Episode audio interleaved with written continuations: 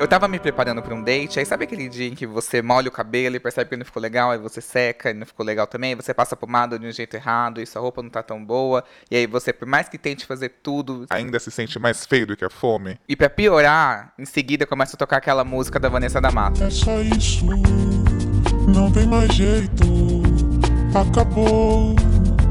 Boa sorte. Então, como assim boa sorte, Vanessa? Sou uma pessoa que eu não posso estar, tá, assim, à mercê da sorte.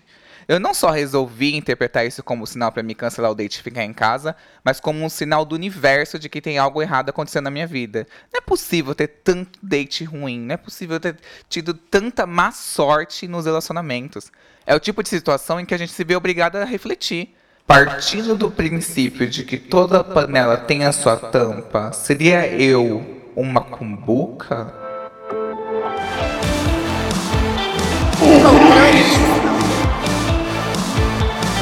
O tema do podcast de hoje é Complexo de Cumbuca. E eu tô aqui com ela que tá de volta. Faz tempo que ela não aparece por aqui. Eu tô aqui com a Andressa. Oi, gente. Oi, Y. É um prazer estar de volta. Eu tô muito feliz. Faz muito tempo, né? É, para quem não lembra de mim, eu sou a Andressa, do, do, do Instagram Andressa Crema Psicóloga, me adiciona lá. Perfeito. Também tô com outra pessoa aqui que também é cadeira cativa do programa, o Bazan. Oi, controletes. Oi, Y. Tô muito feliz de estar de volta com a minha dupla aí de podcast, a Andressa. É, para quem não me conhece, eu sou arroba eu Bazan, sou publicitário, moro em Campinas. E vamos arrasar em mais um episódio aí. E eu tô com uma pessoa aqui que já participou de outro podcast. Ela tá voltando. Eu tô aqui com a Mac. Oi, gente, tudo bom? Tô me sentindo um pouco excluída porque eu não faço parte dessa dupla. Agora seremos um trio. Um trio, um trisal, entendeu? Um trisal. eu sou Mac Nóbrega, sou produtora de conteúdo pra internet designer e psicóloga de botequim. Mentira, porque eu nem gosto de ir em botequim, mas. psicóloga de internet, sei lá. Gosto de psicologia. E é o que, que é uma cumbuca? Um bowl. A cumbuca. Um bowl. Ninguém usa mais esse nome, né? Cumbuca. Não, é que assim, só pra contextualizar, eu escrevi esse texto em 2013 esse texto complexo de cumbuca. Então, na época, a cumbuca tava em alta, você ia na Tokstok e você achava uma cumbuca, entendeu? E era cumbuca mesmo tava, não tava ascendente, era tendência. Agora já é o bom, entendeu? Então tem que atualizar. Mas tem muita gente que fica bravo, né? Tipo, como se a gente tem uma palavra tão maravilhosa como cumbuca, pra que ficar usando bowl, sabe? Sim. E eu concordo, concordo. eu prefiro cumbuca eu também. Prefiro. É, e complexo de bowl. Tipo, ai, gente. Ai, não, não é muito chato. Não, não tem pelo. Não, não, não, tenho. Então tá, gente. A cumbuca é alguém que, que é. Eu, eu, eu costumo dizer que é uma, uma pessoa guerreira. É uma pessoa que ela tentou, ela deu errado, ela tentou de novo, ela insistiu. Ela buscou a sua tampa tentou se encaixar com algumas tampas improvisadas ali, um plástico filme, um alumínio, etc. Que geralmente funciona por um tempo, mas que, enfim. Não dá certo. Agora, título de curiosidade, para confortar todas as cumbucas do Brasil, o que vocês acham desse consenso popular de que toda panela tem a sua tampa? Uma grande besteira. Exato. Balela, assim, ilude as pessoas para elas só sofrerem. Não, a gente tem que ver quando que foi criada essa expressão, entendeu? Em que ano, em que época que isso aconteceu. Porque talvez nos anos 40, nos anos 50, você né, tinha que fazer as pessoas acreditarem principalmente as mulheres, né, de que existia essa tampa e que você só seria realmente feliz e completa quando você achasse a tampa para sua panela. O que não faz mais nenhum sentido há muito tempo já, né? Pois é, e eu, gente, era um pisciano muito do sofredor, sabe? Quando eu era mais novo. Para mim era, nossa, se eu não tô com alguém, eu não tô feliz, sabe? Meus amigos não me aguentavam. Eu vivia a pessoa mais sofredora e chorosa do universo. E agora, em fevereiro, eu vou fazer aniversário de solteiro, né? De três anos solteiro. E, gente, nossa, é, para mim foi uma descoberta, assim, a, o eu solteiro, sabe? Foi tão grande essa descoberta de, de ser cumbuca que agora eu não quero que ninguém venha me botar uma tampa mesmo. Não quer ser tampada. Não. Não me tampa, eu quero, sabe, soltar meu vapor em paz, não me tampa. Bazan já me deu uma frigideira, sabe? Ele só que super antiaderente, não quer nada ali, entendeu? Mas também, como eu ainda às vezes continuo uma pessoa profunda, eu sou um wok. Quê? Você é um wok que não gruda. Eu sou aquele lá da Polishop, que é de pedra, Isso, sabe, gente? exatamente, que nada gruda Meu sonho, inclusive. Que tem muito teflon, que não é teflon, é um teflon natural, não é? Do próprio material. É alguma pedra preciosa. É turmalina, não é? Turmalina, assim. Mas eu tava pensando nessa questão da tampa da panela, né? Que a Mac tava falando do, do- dos tempos, né? De em que período foi criado e tal. Talvez naquela época fizesse sentido. Mas tudo vai para uma ilusão, né? Vai tudo para uma idealização, assim. A tampa da panela que vai te completar e você vai ser feliz para sempre, né? Então, eu acho que pode ter, ok, funcionado numa época, mas funcionar até que ponto, né? O que, que é funcionar mesmo? Porque é ilusão, né?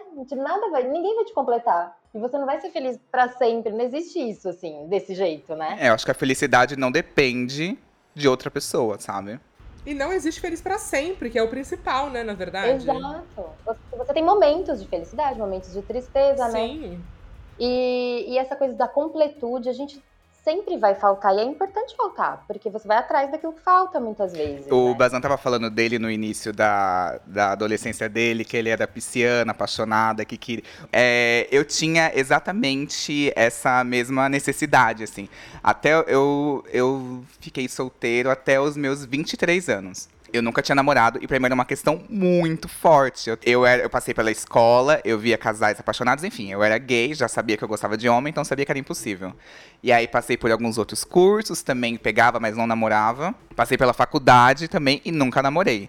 E eu tinha essa, essa necessidade dessa validação mesmo, assim. Eu era tipo dos anos 40, eu precisava ter alguém do meu lado, eu precisava ser tampada. Eu era tão louco pra namorar que eu ia em qualquer date, qualquer, tipo date de Grindr. Na época não tinha Grindr, era um site que chamava Manhunt, que era bem podre e era do ABC.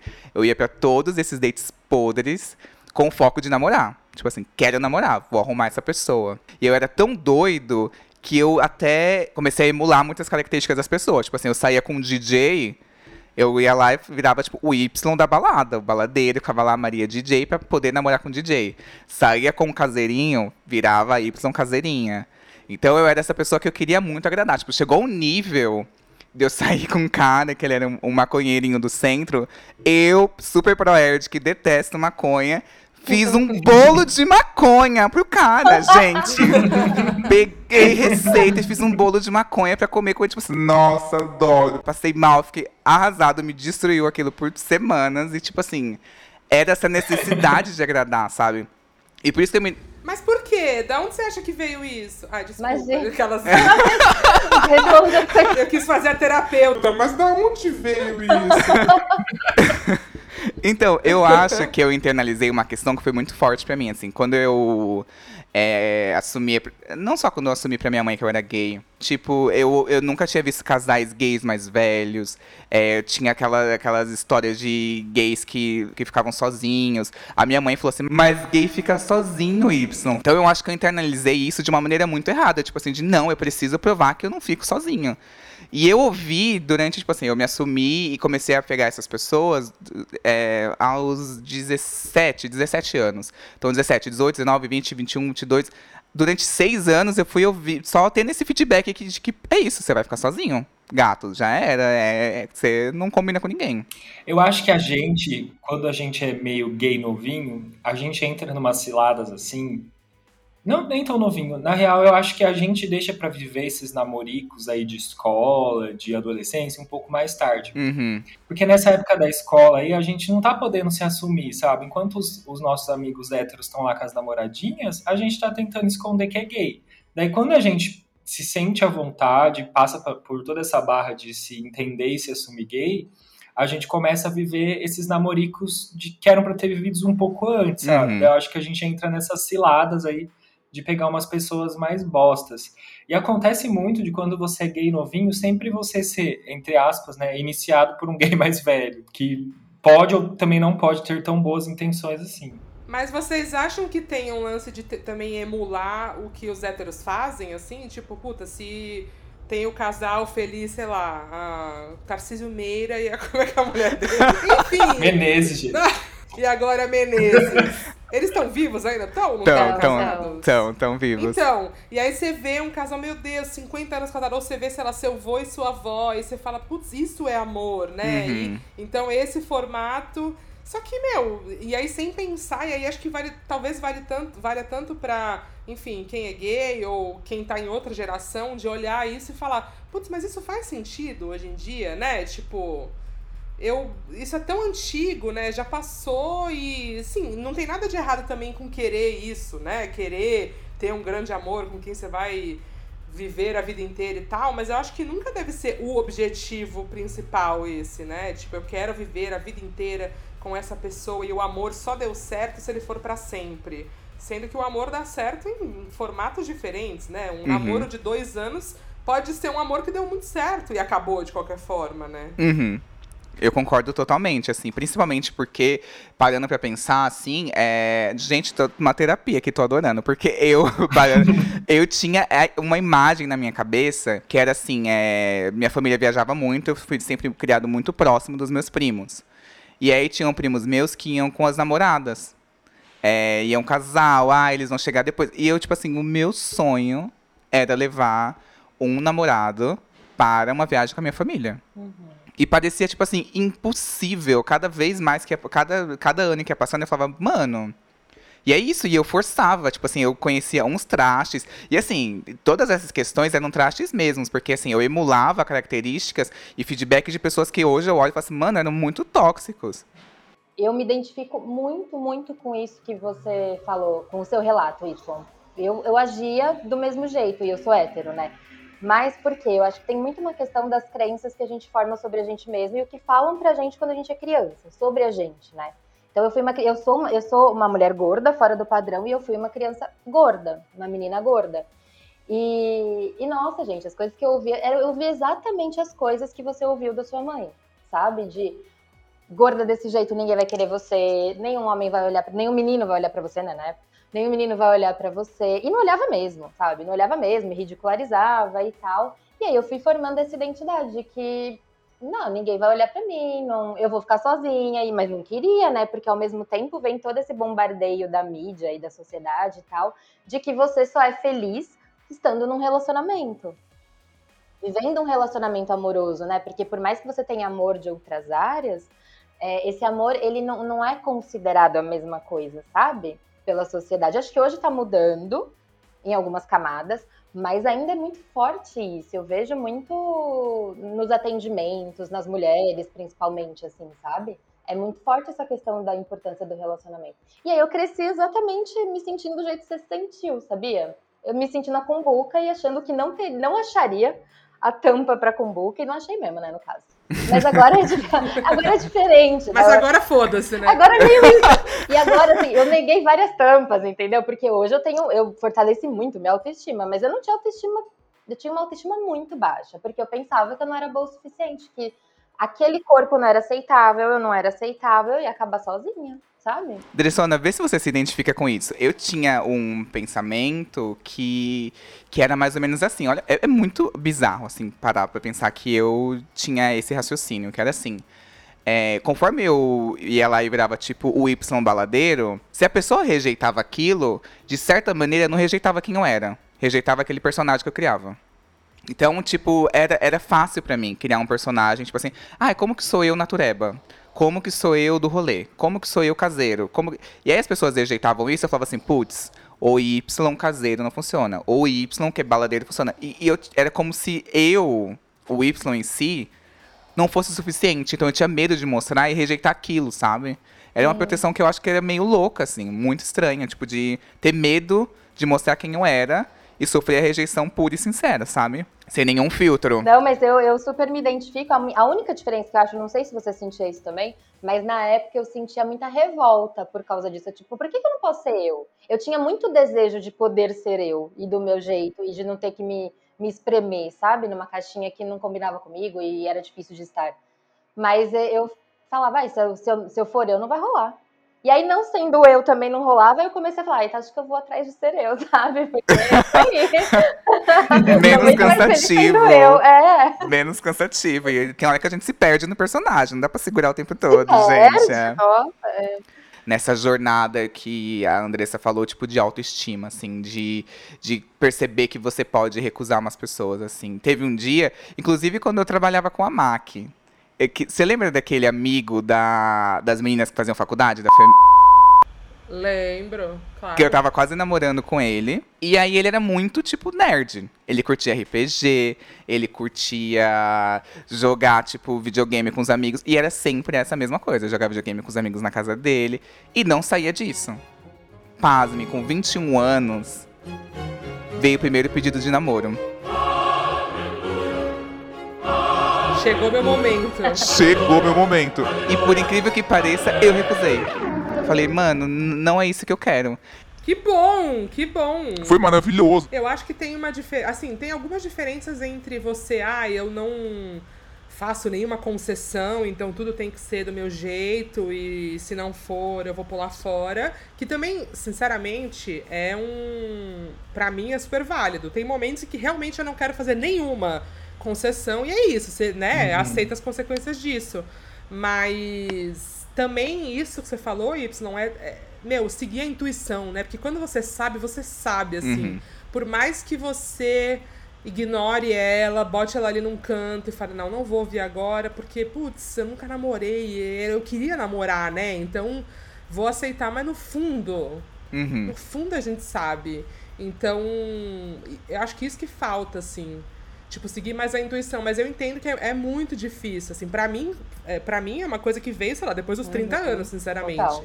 Eu também fiquei um tempão num relacionamento e que eu e que foi meu primeiro relacionamento, que foi o único que eu tive, que eu fiquei 10 anos, e aí, como eu não tinha é, comparação, né? Não tinha parâmetro de comparação, então pra mim eu achava que a tampa da panela funcionava daquele jeito Uhum. mesmo sabendo que no fundo, puta, não tava legal pra mim.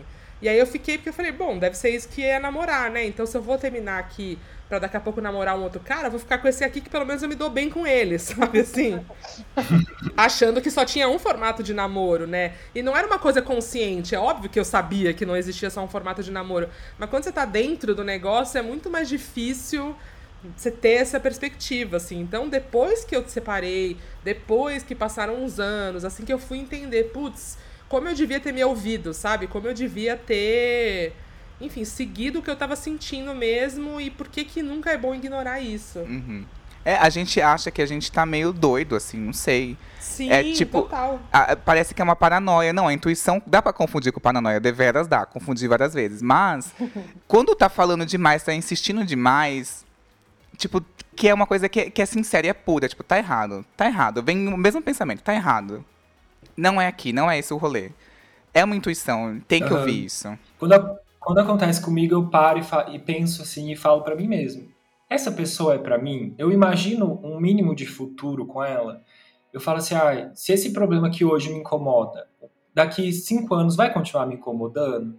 Daí, se a resposta for sim, eu penso assim: ah, essa pessoa não é pra mim, sabe?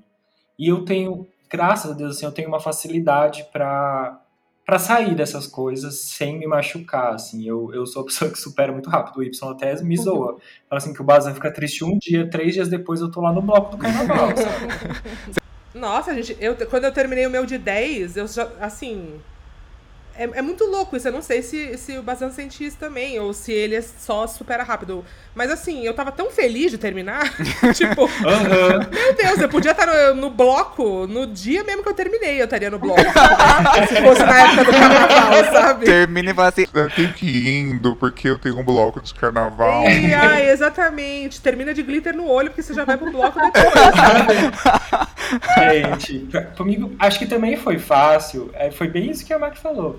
Porque eu acho que eu já tava. Já tinha é, acabado. arras- é, já tinha acabado, É. eu tava arrastando essa relação fazia um tempo, sabe?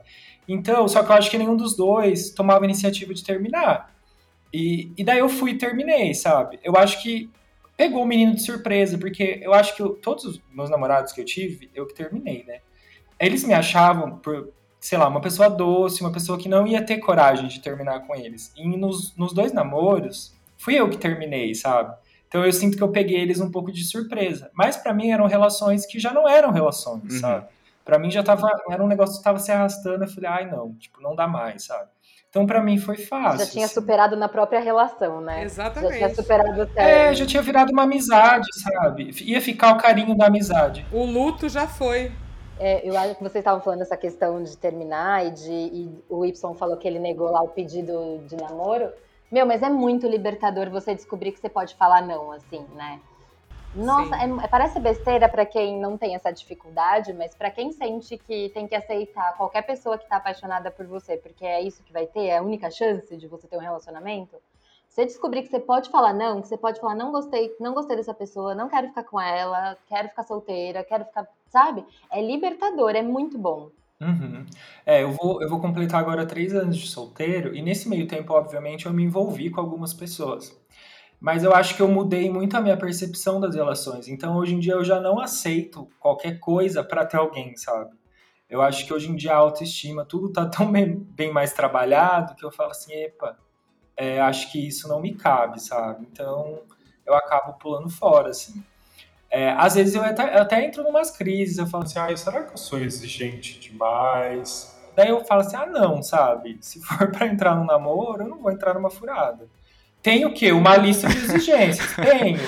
Posso até, posso até falar, se vocês falam que eu tô exigente demais. né? É porque falam pra gente que assim, ah, você é exigente demais e aí o seu castigo é ficar sozinho, como se isso fosse um castigo, né? Então, na verdade, não tem problema nenhum em ser exigente demais se você souber que uma das consequências disso pode ser ficar sozinho. E ok também ficar sozinho, Uhum. sabe? Não é tipo. Você não. Claro, você é exigente demais, então você vai morrer sozinho. Todo mundo vai morrer sozinho, até quem é casado. E sempre alguém vai morrer antes, por isso que nada dura pra sempre. Exatamente, a não ser que faça um pacto suicida, um nada. Mesmo no pacto suicida, alguém vai morrer antes, entendeu? Então, Se você tá aí, casal que fez chá revelação pra saber a cor do bebê, vai morrer sozinho, sabe, gente? Vai morrer sozinho de todo mundo. vai, vai morrer sozinho. O seu bebê vai morrer sozinho também, entendeu? Essa é a, a verdade nua e crua. Aham. É assim. Gente, eu ficava no ódio quando eu terminava o namoro e ia contar pra minha mãe, né? Eu demorava pra contar um pouco. Daí eu ia contar. E minha mãe nunca ficava do meu lado. Ela falava, ai, você é muito difícil, não sei o quê. Vai ficar sozinho. Não arru... Ai, terminou com o namorado, tão bonzinho. Eu falo, mas mãe, namora ele então. Tá reclamando, namora ele então. Não tem problema em ficar sozinho. É, até prefiro. Já saí da casa dos meus pais faz oito anos. Gente, eu fico lá cinco dias, eu fico desesperado eu pra vir pra também. minha casa pra ficar sozinho. Não, e é tipo, ele é tão bonzinho. Aí você continua namorando ele porque ele é tão bonzinho. Sim. Nossa, que, que belo motivo, né, pra namorar alguém. Pois Tem é, sempre essa sou eu. desculpinha que a gente vai dando. Ai, mas ele me trata tão bem. Você vai mantendo, de certa maneira, um conforto, sabe? Nossa, tipo, total. daquela tampa que tá toda cagada, já tá estragando tudo, não tá cozinhando mais porra nenhuma. É aquela panela de molho velha que a, que a mãe tem um apego que não quer jogar fora, sabe? Tipo, não dá. Não, tá ela é tipo a cozinhando panela nada. de pressão, toda estragada. Sim. Então ela tá pra explodir, entendeu? Na, próxima, na próxima usada, ela vai explodir. Mas ela não explodiu ainda, então tá de boa. Com aquela borrachinha que você não consegue encaixar de jeito nenhum. Isso, exatamente. Pra mim já foi o contrário. Salvo um ou dois relacionamentos, quando terminava já vinha todo mundo, não só meus pais, como meus amigos, Falando, meu Deus, Andressa, como que você teve coragem? Eu não te falei nada na época porque você não ia ouvir, não adianta.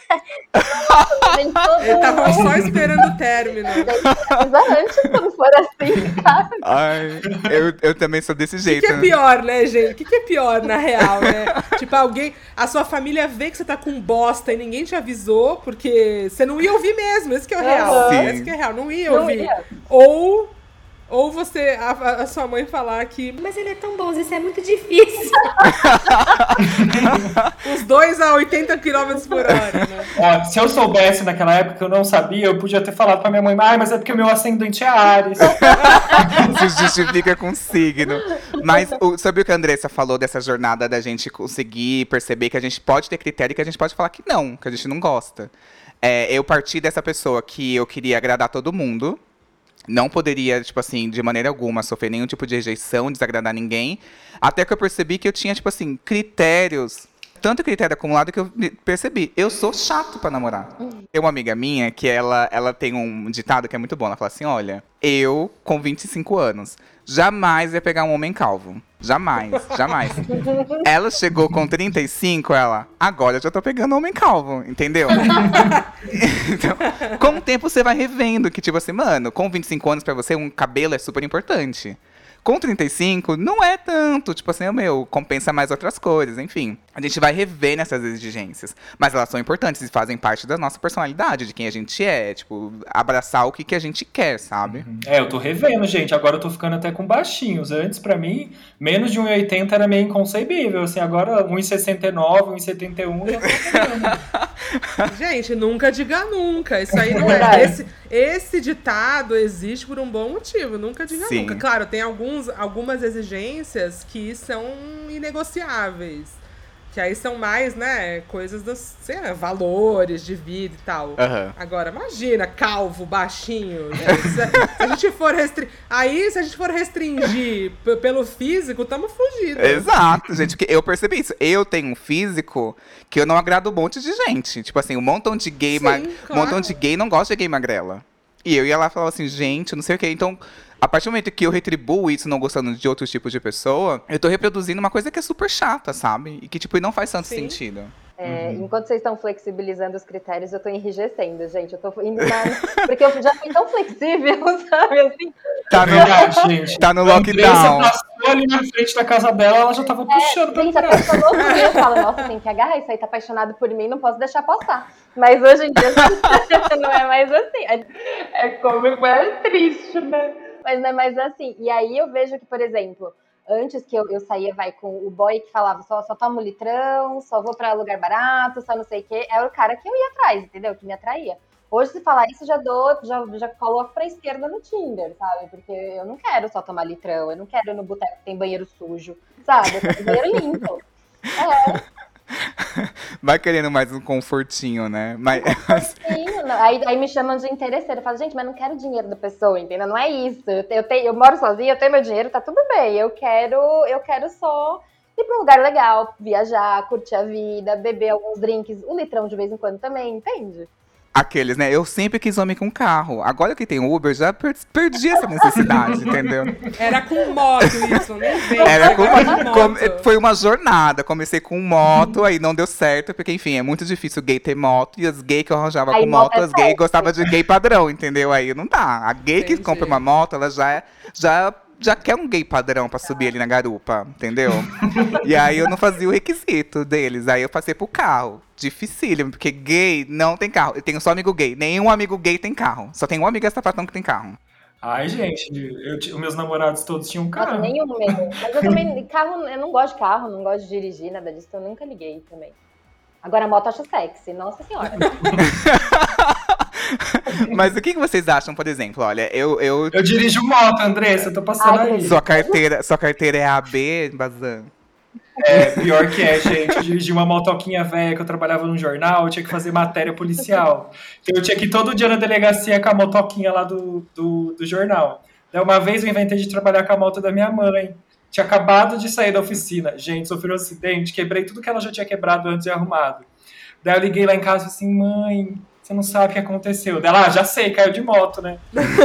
é, é, veio buscar a moto dela. Machucou muito? Falei assim, não. E a moto? Falei, ai, quebrou um pouco.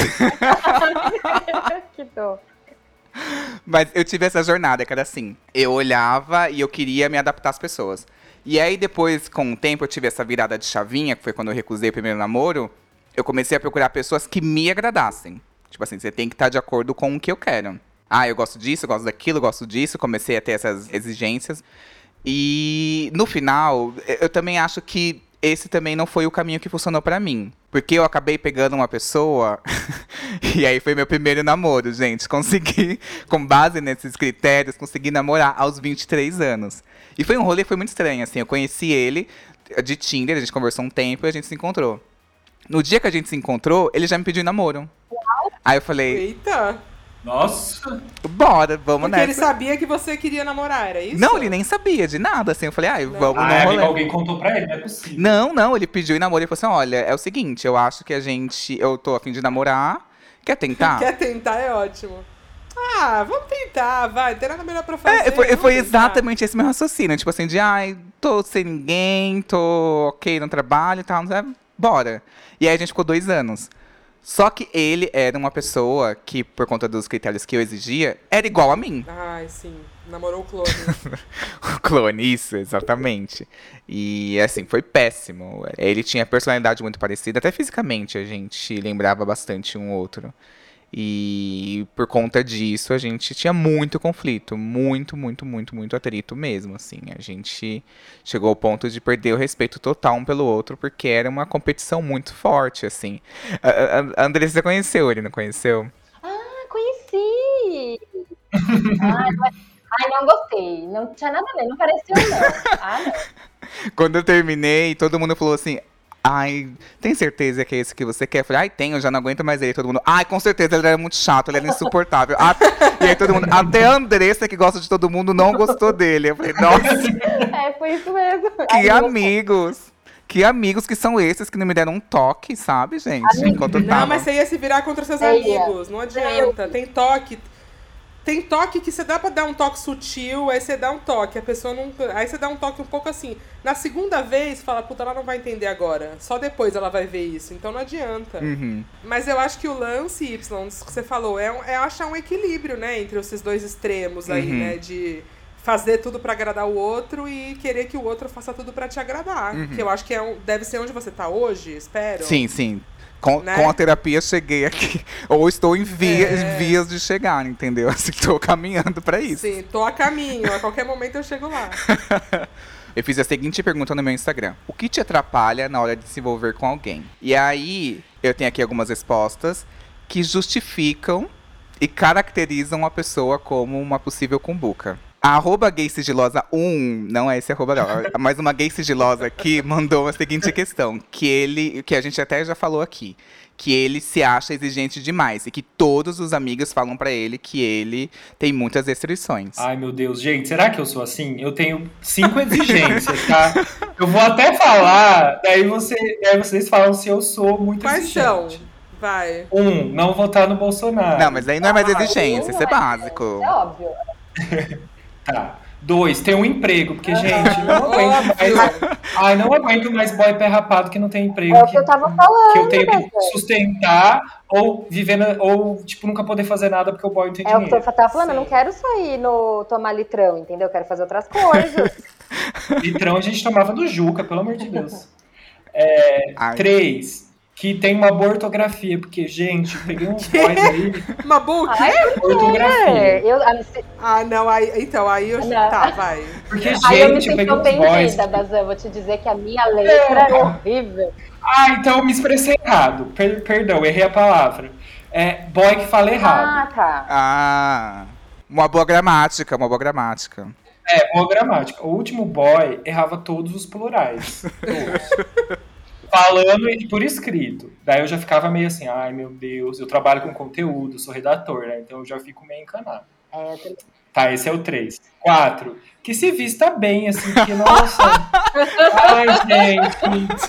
Já me senti mal de eu sair todo bonitinho da minha casa, chegar lá, o boy tá todo feio. Ah, não. Ah, tipo, ah. tem que se fazer vista um- bem de acordo com o que você acha que é se vestir bem, né? Pensar Não, mas gente, sabe uma estratégia que eu uso? Não, calma, eu- falta o Não, último. é só pra essa, Pera. é pra essa mesmo, do Ah, vestir tá, bem. tá. É porque assim, eu não tenho a restrição do vestir bem, mas assim, tem que ter um acabamento e um asseamento, né? Então, é, o cara com cueca Um styling, né? chocolate, A barra da calça. Sim, a- a- sabe, a barra da calça ou bem feitinha, dobradinha, uma cueca bonita que não tá esgarçada, sabe, gente? Eu acho que o mínimo tem que ser pensado.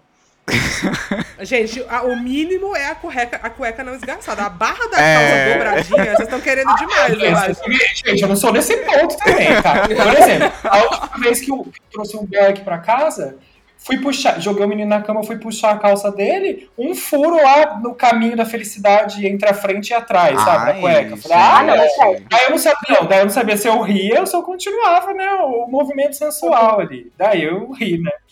Quem me conhece sabe, é horrível. E essa era a cueca de date. Isso que eu É, então, gente. Pois é! Eu tô indo pra um falei, date, vou colocar a cueca furada. Eu passo perfume na cueca quando eu vou pro date, gente. Já fui pra date de sunga, inclusive. Já fui de sunga porque eu sabia que podia ter um bate e volta na praia, entendeu? Tem que ser preparada. Nossa, amei. E o número 5, antes era ser bonito, mas agora, gente, eu tô aceitando ok, assim, não precisa nem ser bonito. Já falando bem, tendo um emprego e se vestindo bem, pode até ser ok. assim. Você tem que ser, você tem que se sentir atraído, né? Não precisa ser o- a beleza padrão, mas você tem que se sentir atraído. É, é, mas eu falo isso, gente, nossa, já fiz cada boa ação nessa vida. Meu Deus do céu. gente. É que bonito. O que, que é bonito, É, então, né? é Vamos muito falar sobre isso. O que, que é bonito? Exatamente, é muito subjetivo. Eu acho que o que a Andressa falou é o certo. Você tem que se sentir atraído. Óbvio, senão você vai fazer o que com aquela pessoa, né?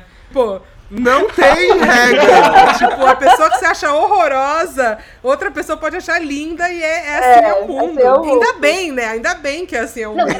aí, aí a gente pode falar que existem algumas tampas para algumas panelas, né? Mas não só uma tampa, uma tampa só. Sim. enfim. Uhum, Uma tampa universal, não existe. Não existe, não existe uma única tampa, sabe? Na minha percepção, na minha opinião, lógico. Uma única tampa para uma panela específica. Não, dá para variar as tampas, sabe? Às vezes a Uhum. tampa se encaixa em outro lugar. E às vezes a sua tampa, ela vai encaixar num outro tipo de relacionamento também. Eu acho que, sei lá, se você achar uma puta amizade muito foda, sabe assim?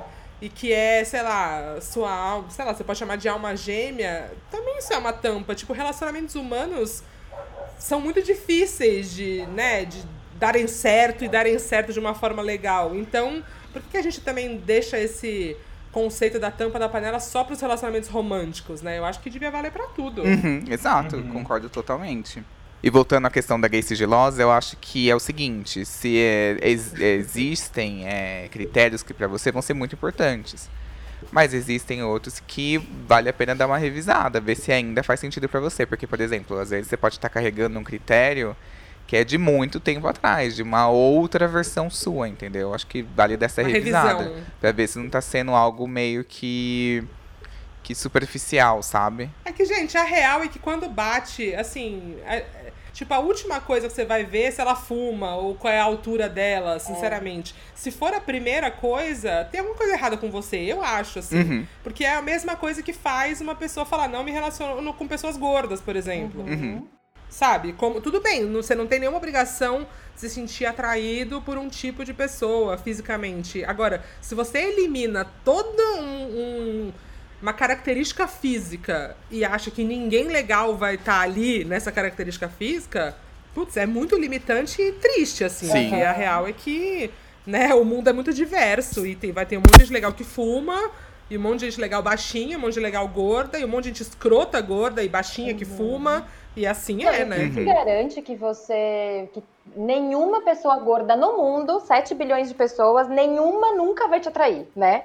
Se a gente parar pra Sim, pensar. É exatamente. muito. As coisas, as pessoas, tem muita gente, tem, tem muitas possibilidades. Eu acho que isso é se limitar de fato, assim. Uhum. Por critérios objetivos que às vezes, às vezes é só o, o você olha pra uma pessoa e é o desejo operando ali, né? Uhum.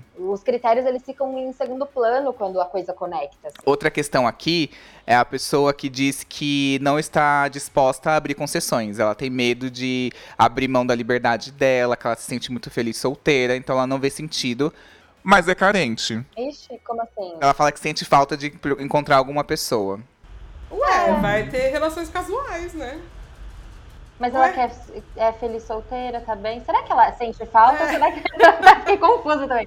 Ai, gente, eu, sou- eu sou assim às vezes. Não julgo porque eu sou assim. Explica pra assim. gente, Bazan. Não quero namorar, não quero namorar, mas às vezes bate uma vontadezinha assim de ter alguém. Mas Ah, aí mas eu a- penso assim, um ai, que dia." preguiça. é tipo minha relação com o Fiuk, no primeiro dia do BBB, ai, que Eu lindo, também. bonito, tô encantado. Dois dias depois, ai, que Aí eu já preguiça. tô. Ai, que ódio, ai, que ódio, eu já tô nessa fase. É, eu e os meus crushes é assim, um dia eu tô super encantado, passou quatro dias eu falo, ai, que preguiça, não quero É que, mais. sei lá, quando, quando, ela, quando a pessoa fala que tá feliz solteira, que né, preza pela liberdade dela, e, e, claro, em alguns momentos, por mais que você esteja feliz, talvez você sinta falta de alguma coisa, algum contato, algum, né, alguma coisa de um relacionamento. Mas, no meu entender, essas coisas passam, né? São tipo. Assim como quando né? você tá namorando, você fala, puta, nossa, hoje eu queria estar solteira. É.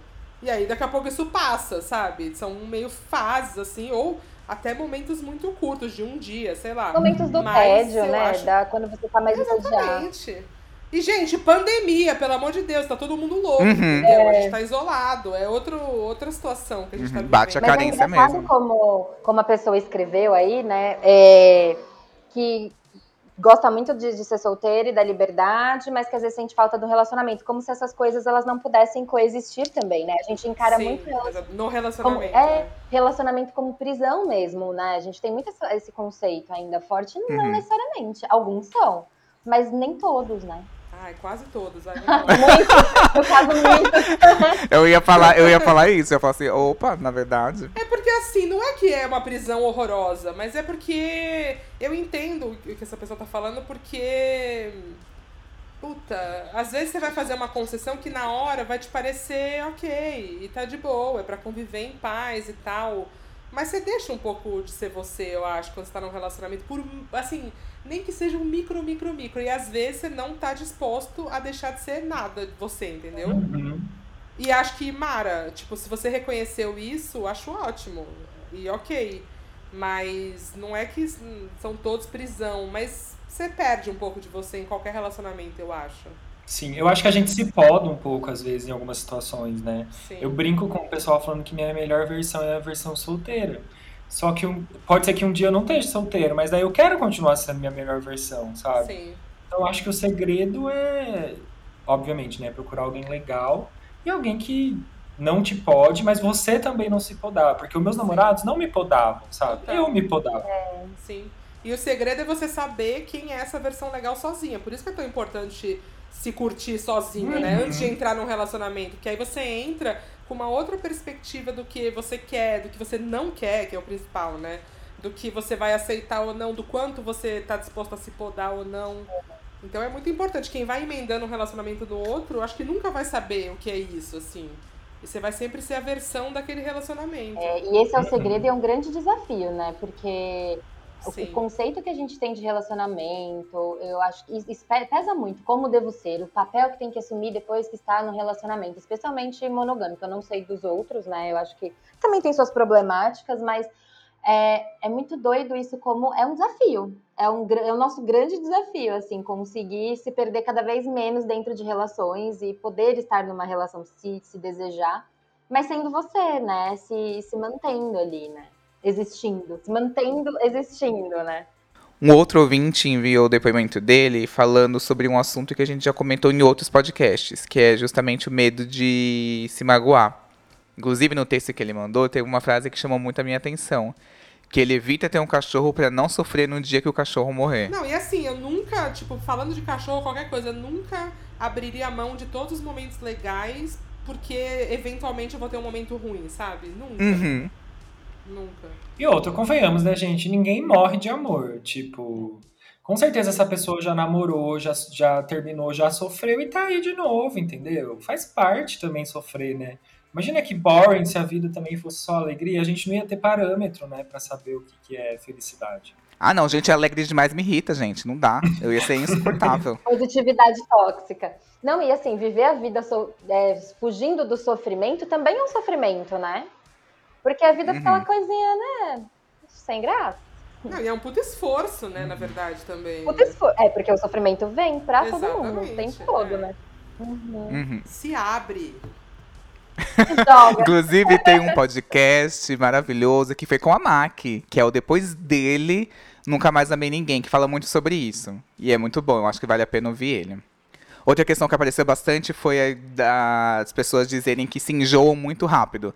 Que tudo começa muito intenso e termina de uma maneira muito rápida também. Gente, mais um ponto pra mim aí, porque, nossa.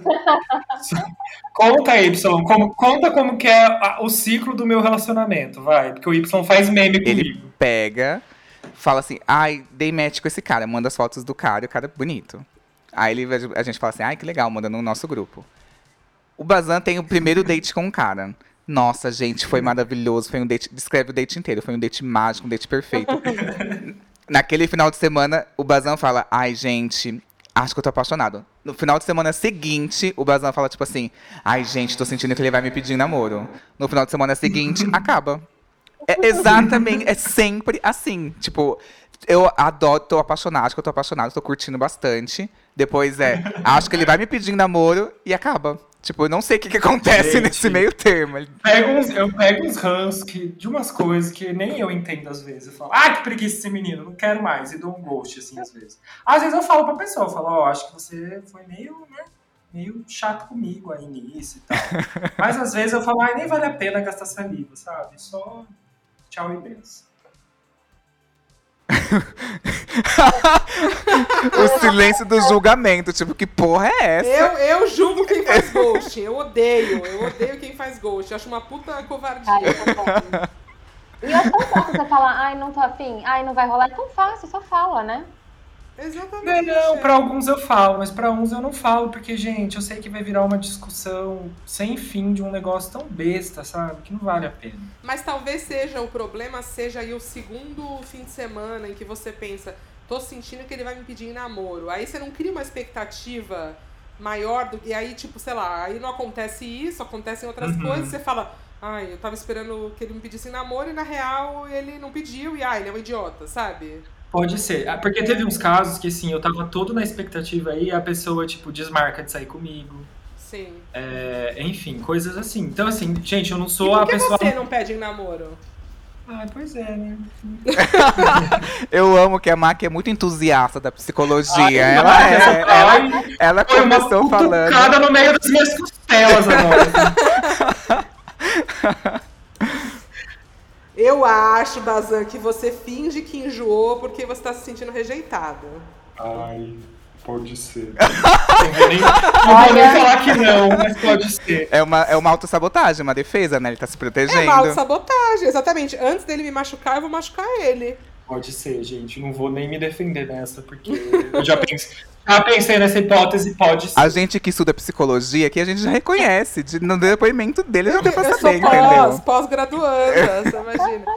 Mas eu acho, mas eu acho que esse lance de quando tudo que começa muito intenso tende a acabar intenso também, eu acho, Uhum. né? É rompante. tipo, porque você, na verdade, a o começo ali de conhecer alguém é tudo uma grande ilusão, né? Você tem uma expectativa sobre a pessoa, ela sobre você, e você montou aquela ideia dela na cabeça, e aí o que, que vai acontecendo?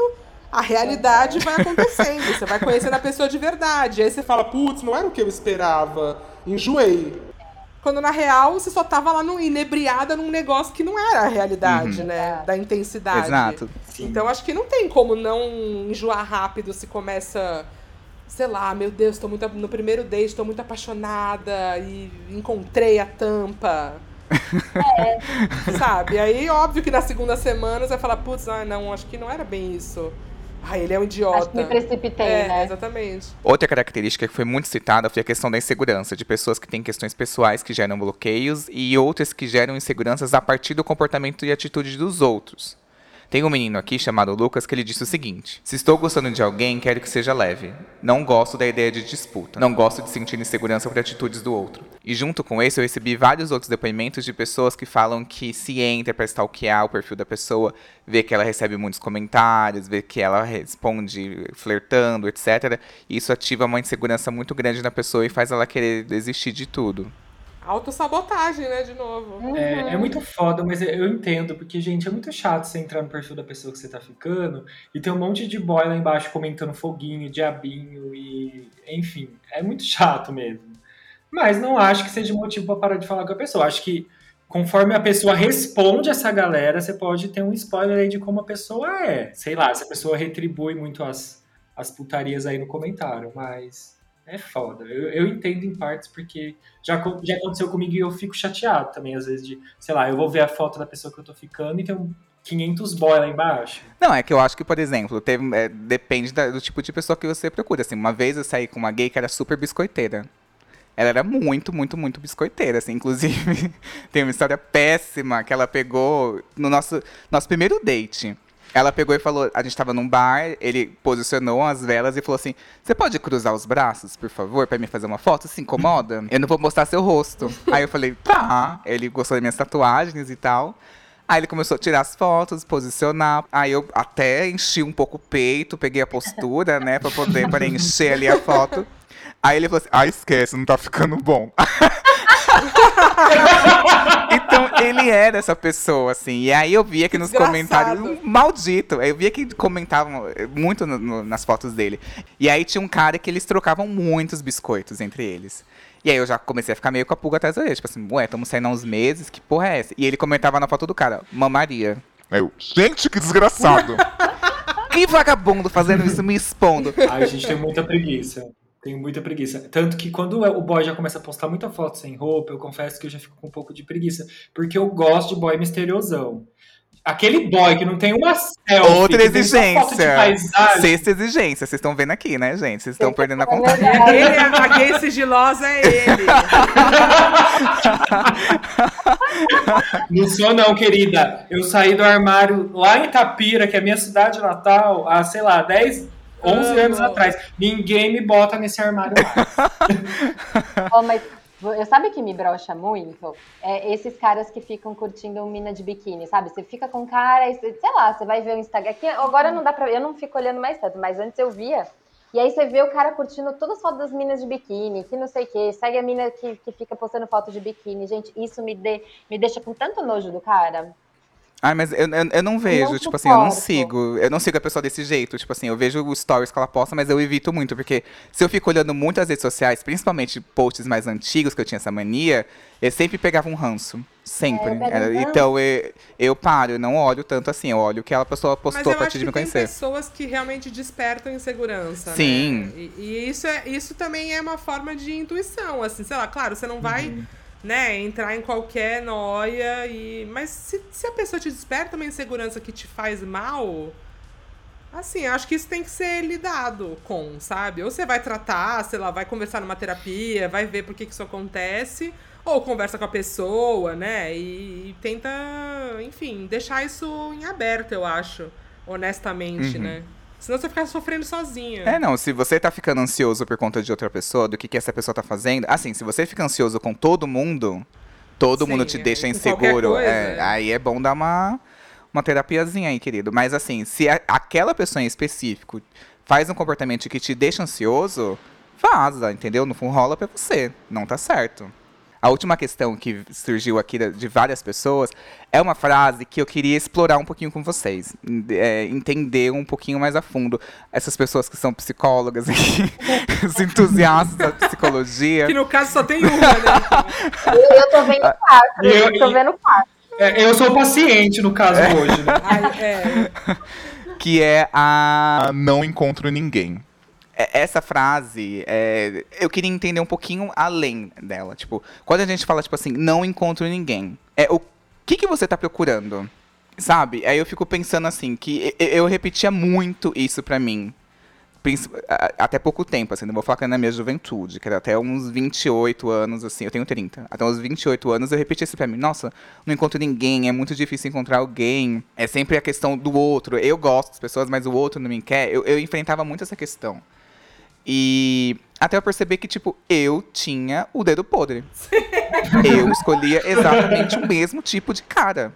Eu tenho o dedo podre. Eu gostava do carinha artista, compreendido, do cara que é meio boy probleminha, aquela, ques- aquela pessoa que é meio compreendida, que era. que. Enfim, todo aquele artista, aquela pilha de artista, sabe? Mais sensível. sensível, que cho- ah, eu adorava isso.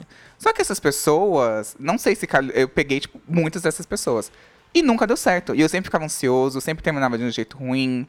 É, teve uma vez que eu saí com um cara que ele era ele era o roomie da minha amiga, uma das minhas melhores amigas. A gente, eu tava na casa dela, ele chegou, a gente se pegou, aí a gente transou naquela noite, tal, não sei o quê. E aí eu comecei na casa da minha amiga, direto. Minha amiga até tipo assim, nossa, você vem aqui duas vezes no ano, agora tá vindo toda final de semana. E era sempre esse rolê muito intenso de ficar um final de semana todo junto, ficar sempre muito próximo e depois que espanava. E aí, com ele, ele até me levou numa balada que se chamava é, Odds, ODDS, que era de fritação. E aí, na semana seguinte, some. Era sempre assim. Acabava sempre desse jeito. A pessoa começava super intensa, era aquela coisa apaixonada, encontro de almas, tampas da vida. E aí, tipo assim, acabava. E aí, no final de semana seguinte, eu falei assim: vou dormir na casa da minha amiga de novo, pra poder ver ele. Resumindo, ele tava numa balada chamada Mamba Negra. Aí eu falei: vou dormir no chão pra ele me ver à noite e me chamar pro quarto dele. Gente, eu acordei com a gay me pisoteando. Duas gays. Que ele levou uma gay pra casa. As duas gays me pisotearam, apesar da minha cabeça inteira. Obrigado, pisou em você. Pisou literalmente na minha cara. Eu acordei sendo pisoteado por duas gays drogadíssimas, assim, que chegaram. E aí, nesse dia, eu falei assim, gente, qual que era a minha expectativa? Por que, que eu sempre tô nesse perfil de cara? Sendo que eu sei exatamente o que vai acontecer. Eu já sei qual é o roteiro. Eu tô preso nesse ciclo de ser intenso, intenso, intenso, intenso, e depois acaba. E é sempre esse perfil de cara. Tipo, que porra é essa? Gente, nós temos quatro pessoas aqui que tem o azar do quê? De gostar de homem. Esse é o problema. Começa por aí, né? Porque se a gente tivesse aqui uma lésbica, sabe? Aí a gente teria um outro lado da história. Porque eu acho que eu me, eu me identifico muito com isso. Porque eu também, tipo, eu falava assim, meu Deus, eu amo boy assim, juro. Acabou de tentar de se, ma tentar de se matar, é esse boy que eu quero, Sim. sabe assim? O, o ex-suicida. Porque eu pensava, putz, o cara sensível, ele pensa nas coisas da Sim. vida. e Então ele, né, tem uma complexidade ali, não sei o quê. E aí eu também ficava nesse ciclo dos mesmos caras. Pra mim nunca era muito esse começo muito intenso, assim, eu não tinha muita expectativa, mas sempre acabava. No fim, era sempre uma decepção assim, putz, ai, era só mais um cara bosta, sabe assim? Sim, exatamente. Então eu acho que tem várias questões, assim, tem a questão de tipo da gente, em que, que, que lugar a gente quer ocupar na relação que faz a gente procurar sempre os mesmos tipos de cara, né? Uhum. Tem isso, eu acho que tem o lance de se abrir pra outros tipos de pessoas e tipo não, ao invés de você falar assim, eu tenho o dedo podre, é porque talvez você vá só no mesmo tipo de cara e seja meio que sabe o que esperar desse tipo de cara, né? E aí, sei lá, às vezes você espera uma coisa e acontece outra, e aí. E a gente já falou aqui, né? De intensidade versus acabar rápido. É uma coisa. É uma receita meio. Enfim, Que tende a fracasso. padrão, né? assim, né? É, exatamente. Eu- mas eu acho que tem várias coisas. Eu me identifico ao mesmo tempo que eu aprendi que. é, Sei lá, a gente tem que tentar quebrar esse ciclo, sabe? Uhum. E não é que, ai meu Deus, aí eu vou pegar um sarado do crossfit e vai ser diferente. Não é isso. É que, tipo. Eu acho que é olhar pra pessoas que antes a gente não olharia, sabe? Pode ser, sim. Então, né, quando a gente pensa nessa questão da repetição de padrão, uma das coisas que pode ser, né, um dos fatores aí que podem contribuir para isso são as crenças, né, que a gente forma sobre a gente mesmo, sobre as relações, sobre o futuro, sobre os outros, o que a gente pensa de, de se relacionar, o que, que a gente pensa que, como a gente acha que o outro enxerga a gente, né? Então, muitas vezes, é, isso na, na psicologia, na TCC, terapia cognitivo comportamental, a gente chama de viés confirmatório. Então, muitas vezes você se coloca em situações, você vai atrás situações, você se comporta de forma a confirmar a sua crença. Então, por exemplo, se você tem uma crença de que você não é possível de ser amado, de que ninguém, nunca vai te amar, de que você não é bom o suficiente, pode ser que você busque vieses, inconscientemente, claro, vieses confirmatórios para essa crença. E a repetição de padrões pode estar nisso. Então, se você repete um padrão que te faz mal, é importante fazer terapia para investigar e conseguir criar nova, novos comportamentos, novos padrões, eh, novas possibilidades, ampliar esse leque de possibilidades. É, eu queria dizer que, tomando o gancho daquilo que a Mac falou, né? Infelizmente, somos quatro pessoas aqui que gostam de homens, que eu estou fazendo uma experiência social. Eu estou num período sabático de machos. É, Bom, eu, vou completar eu fiz um ano, né? vou completar cinco meses agora em fevereiro. Que assim, eu tô falando, eu falei, ai, cansei de passar raiva por causa de homem, sabe? Então eu falei assim, vou tirar um tempo pra não perder minha paciência por isso. Deixa eu me estressar com outras coisas, sei lá, com o trabalho, com as tretas da minha família, enfim. E tô de ci- cinco meses já. Gente, é tão libertador, sabe? Eu tô vivendo isso aqui com aplicativo. Recomendo. Eu tô de, de- do sabático dos, dos aplicativos, porque eu tô de saco cheio de aplicativo.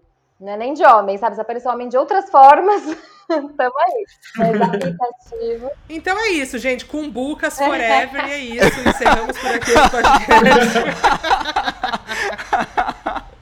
que se for a tampa, entendeu? Ai, Se ela ficar dois meses, três meses, já tá bom. Ninguém quer uma tampa aqui te prendendo pra sempre Uhum. também. É isso. Beijo. Exato, gente. E às vezes é, é, tem um ponto que assim que eu acho que é muito importante ressaltar, que assim, às vezes, é, o que, que é dar certo numa relação? Às vezes aquela tampa que veio pra você temporária, ela veio, fritou um ovo, foi bom aquele ovo, fez outro ovo mexido e acabou, passou, entendeu? Tipo assim, não é que significa que deu errado que você perdeu tempo. Eu acho que a gente tem que parar de pensar que a gente tá perdendo tempo, sabe? O fato do relacionamento existir não quer dizer que ele deu certo, só porque ele continua existindo. Exato. Uhum. Ou, mesma coisa vale pro oposto, só porque ele acabou não quer dizer que ele não deu certo. Tem tanta cumbuca aí com plástico filme que ela sabe que não é pra ela e tá insistindo, né, gente? Então, assim. Sim, sim, total. E aí, às vezes, a gente se vê tentando copiar uns modelos que não funcionam pra gente, que a gente idealiza e que na realidade não faz nenhum sentido. E aí é isso, a cumbuca quer ser tampada, mas a cumbuca não é pra ser tampada. Esse modelo de relacionamento, onde alguma coisa tampa a outra, não funciona pra você. Pra outra pessoa pode rolar super, mas pra você não, e tá tudo certo. Sem contar que provavelmente daqui a uns 50, 100 anos, ninguém mais vai se lembrar desse ditado de que toda panela tem sua tampa. Porque todo mundo vai ser cumbuca. E aí pode ser que o universo vai lá e te coloca no escorredor de louça do lado de outra cumbuca e opa, dá tudo certo. Ou coloca uma cumbuquinha dentro de você, ou você dentro de outra, e aí rola um puta match, entendeu? Sim. E eu acho que é importante frisar e, e bater na tecla que é possível, sim, ser feliz sozinho. Uhum. Que tinha. Tem, qual é a música que fala é impossível ser feliz sozinho? Tem uma música boa que fala isso. Marisa Monte, sei lá quem é que fala essa merda. Tem essa música antiga também. O é impossível ser feliz sozinho, sei lá de quem é. Não, não é impossível, não é impossível. E esse tipo de música, esse tipo de. um monte de tipo de filme, de série, de revista, inclusive aqui eu e Y trabalhamos, contribuiu para que a gente achasse que é impossível ser feliz sozinho. Não é, não é. É do Tom Jobim, gente, Wave. Mas. Ai, Ai, Tom! Então, gente, Tom Errou, Jobim, Tom. quantos anos ele teria hoje? Ai, troca o Tom. Tom, Tom Jobim teria 100 anos já hoje? Então, leva por aí, gente. Mas é isso, né? Porque assim, se você acredita que tem uma tampa pra você, você vai, bus vai buscando essa tampa em tudo quanto é lugar, e às vezes você vai buscando desesper desesperadamente essa tampa e não vive o que, que tá acontecendo na sua vida, né? Que é o que você tem, Uhum. assim. Você não vive sua vida de fato. E aí a gente fica, ai, minha vida é de solteira, ai, eu tô solteira. Não, você tá vivendo sua vida, é a sua vida. Independente se tá solteiro, tá com alguém, é sua vida. E estar em um relacionamento não é garantia de não se sentir sozinho. Muita gente experiencia a solidão a dois. Ou a mais, né? Enfim, de- de- dependendo de como é do formato do relacionamento. Mas a solidão, ela também é, é, é existencial, sabe? Você vai sentir. e todo mundo vai. Gente, vocês acham que o Tom Jobim. que o Tom Jobim. Porque eu tô, eu tô lendo a letra da música que eu fui ver.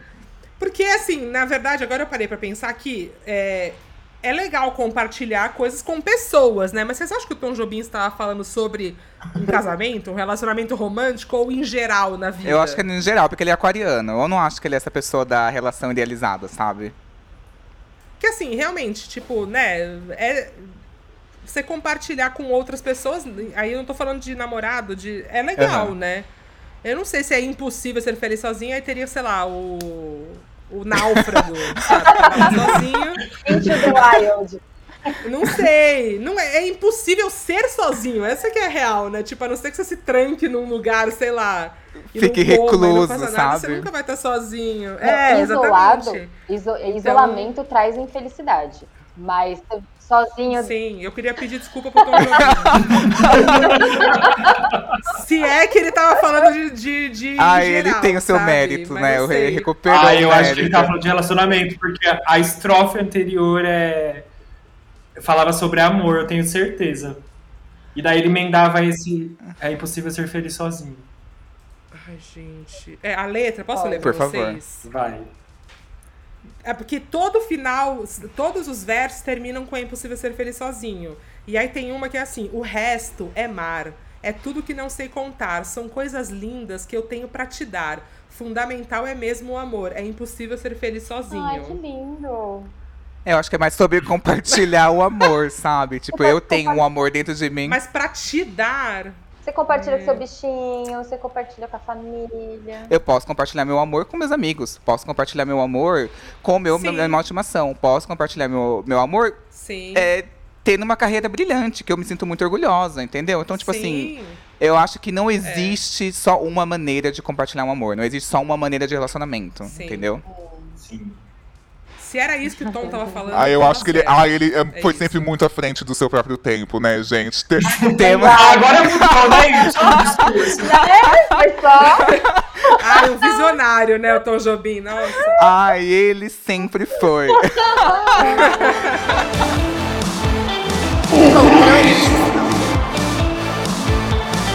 Terminou de uma maneira muito erudita esse programa. Fiquei muito feliz, assim, gente. Ai, eu adorei. Queria muito agradecer a Andressa. Ah, eu que queria agradecer, foi uma delícia. Eu tô aqui com a, com a minha ídola Mac, né? Muito fã. e com o Bazan, que é uma gracinha, meu, minha dupla. E você, né, Y? Então eu tô muito feliz. Fazia muito tempo que eu não participava. Me chama mais, eu quero estar mais presente aí, tá bom? Esqueci, minhas redes sociais, me sigam lá no Instagram, que é Andressa Crema Psicóloga. Andressa com dois S.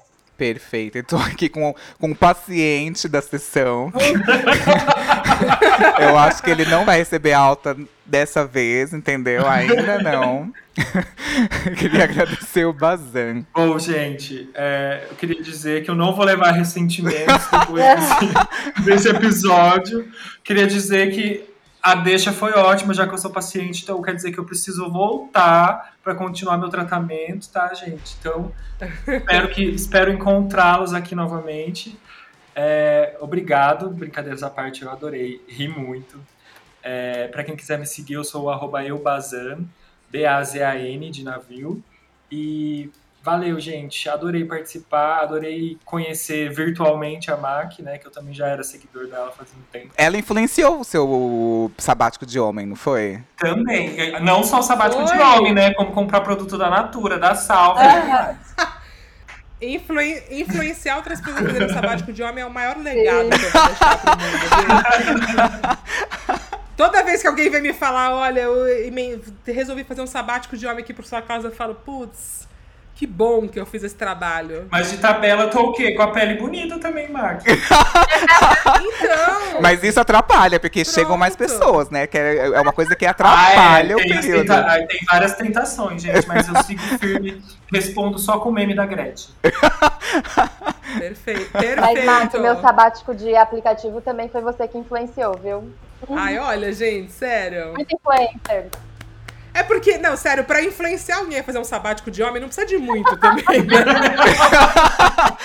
tipo assim, é só você parar pra pensar um pouco e falar, putz, eu vi alguém escrevendo a palavra sabático homem, acho que eu vou fazer Gente, isso. como eu não pensei nisso antes, maravilhoso. Pois é. Eu queria agradecer essa influência de vidas, de tudo, gente. Ela é muito maravilhosa. Eu queria agradecer a Mac. Ai, gente, queria falar pra vocês todos fazerem um sabático de homem, é só isso mesmo.